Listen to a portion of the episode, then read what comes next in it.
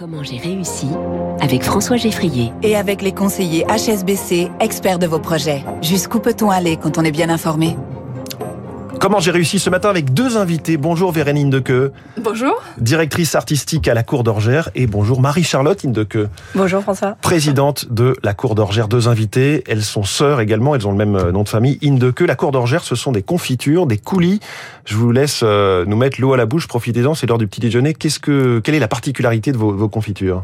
Alors la particularité, c'est de d'être très riche en fruits. Voilà, pour avoir vraiment tous les parfums euh, de de ce qu'il y a dans le pot de confiture, d'avoir des parfums euh, un peu originaux, des petits noms sur les confitures. Ah là, vous, vous avez apporté un, un pot en, en, studio, donc je, ça s'appelle Dans les étoiles avec Planète Ananas Passion, Constellation de petits raisins au rhum et Nébuleuse de citron vert. Effectivement, le, en tout cas, le packaging est étudié. J'espère que c'est aussi bon à l'intérieur. Voilà.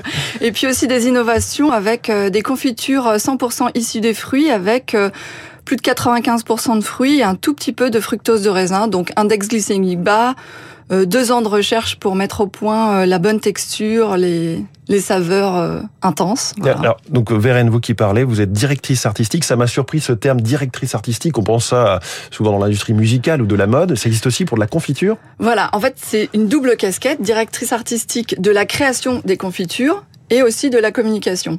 voilà, dans Même les, votre dans les deux effectivement, il y a un petit voilà. peu d'artistique dans, dans, la communication. Qu'est-ce qui euh, vous distingue finalement, euh, Marie-Charlotte Indeke, au niveau sans doute du goût et peut-être de, de, toute votre philosophie, euh, vos confitures de celle d'Andros ou de Bonne Maman? Ah bah oui, ça c'est sûr, il y a une grosse différence, oui. De par la qualité, parce qu'on choisit nos produits, c'est important, nos matières premières, tout ce qu'on va mettre dedans, il faut qu'il y ait du goût. Mais il n'y a pas que du goût, il y a aussi de l'originalité et c'est ça qui nous différencie des autres. Au départ, vous pouvez nous raconter un peu la genèse de, de ce projet, de se lancer dans, dans ces confitures, la Cour d'Orgère ah, D'abord, c'est une. Euh, je vais laisser Vérène. C'est une, une, histoire de famille. c'est une histoire de famille. Je laisse la grande sœur. C'est ça, une histoire de famille. Nos parents ont commencé avec euh, du fromage de chèvre.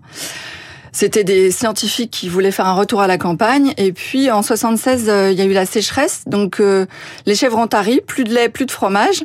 Et du coup, ils, ils vident les placards avec les confitures maison, avec les fruits du jardin. Et c'est comme ça que l'aventure commence, en fait. Ah, il fallait faire rentrer de l'argent dans, la, dans la caisse. Quoi. Voilà, il fallait faire vivre la famille, trouver un autre moyen, rebondir et voilà, ça a beaucoup plu, donc ils ont continué la double activité jusqu'en 86, où on a déménagé définitivement sur la presqu'île de Quiberon, à Saint-Pierre, et où l'activité épicerie fine, fabrication de confiture a pris toute son ampleur. Donc à ce moment-là, plus de chèvre et plus de fromage de chèvre, voilà. 100%, euh, 100 confiture. confiture. Et vous, les deux sœurs, quand est-ce que vous entrez dans cette aventure? Dès l'enfance ou Oui, oui, on est né dans. Vous êtes, euh, vous êtes né dans des pots de confiture. exact.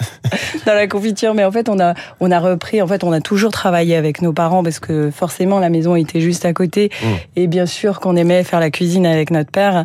Mais c'est aussi. Euh, tout aussi bien parce qu'on est resté aussi tout le long de notre vie, mais malheureusement nos parents sont décédés prématurément et on s'est retrouvé à la tête très vite de l'entreprise. Mmh qui était encore toute petite. Donc à la tête, c'est vous, euh, Marie-Charlotte Indeke. Ce, ce positionnement qu'on comprend très haut de gamme, ça se traduit comment en matière de distribution, mais aussi de prix? Alors évidemment, on est euh, dans le haut du panier sur sur le prix, mais ça justifie aussi un, un travail artisanal. Voilà.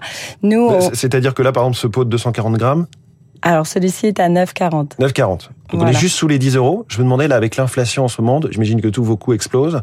Bien sûr. Est-ce que vous essayez coûte que coûte de justement de rester sous les 10 Je pense que ça va être difficile, peut-être, on espère, mais c'est pas évident. Vous avez beaucoup de coûts en matière d'énergie, par exemple? Euh, Énergie, euh, oui, bien sûr. Hein, mais c'est les matières premières aussi et ouais. l'emballage, on subit aussi comme tout le monde cette inflation.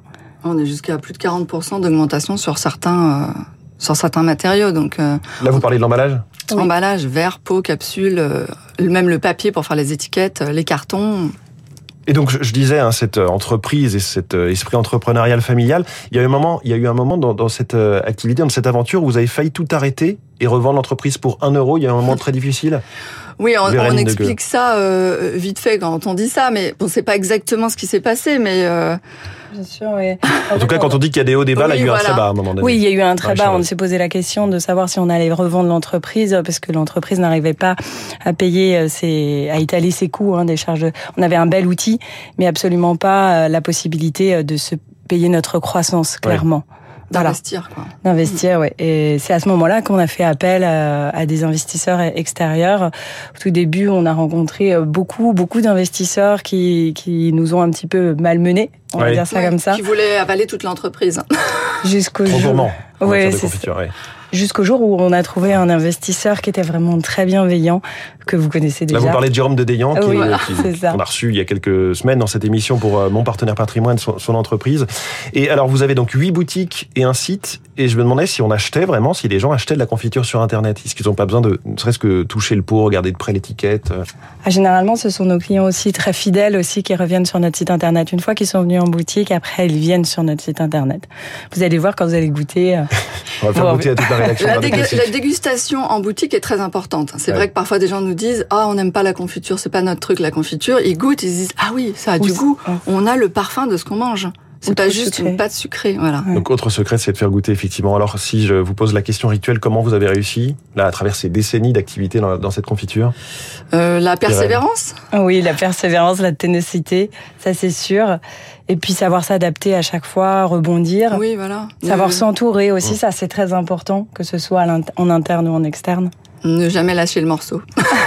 voilà, la cour d'orgère dans les étoiles, ça c'est un pot, mais il y a évidemment des dizaines de parfums, il y a aussi des coulis, je l'ai dit. Merci beaucoup, Vérène Indeke, directrice artistique, et Marie-Charlotte Indeke, présidente de la cour d'orgère, nos deux invités ce matin dans Comment j'ai réussi. Excellente journée à vous. Dans quelques instants, trois minutes pour la planète, on va parler de ce nouveau satellite de Météo France. À tout de suite.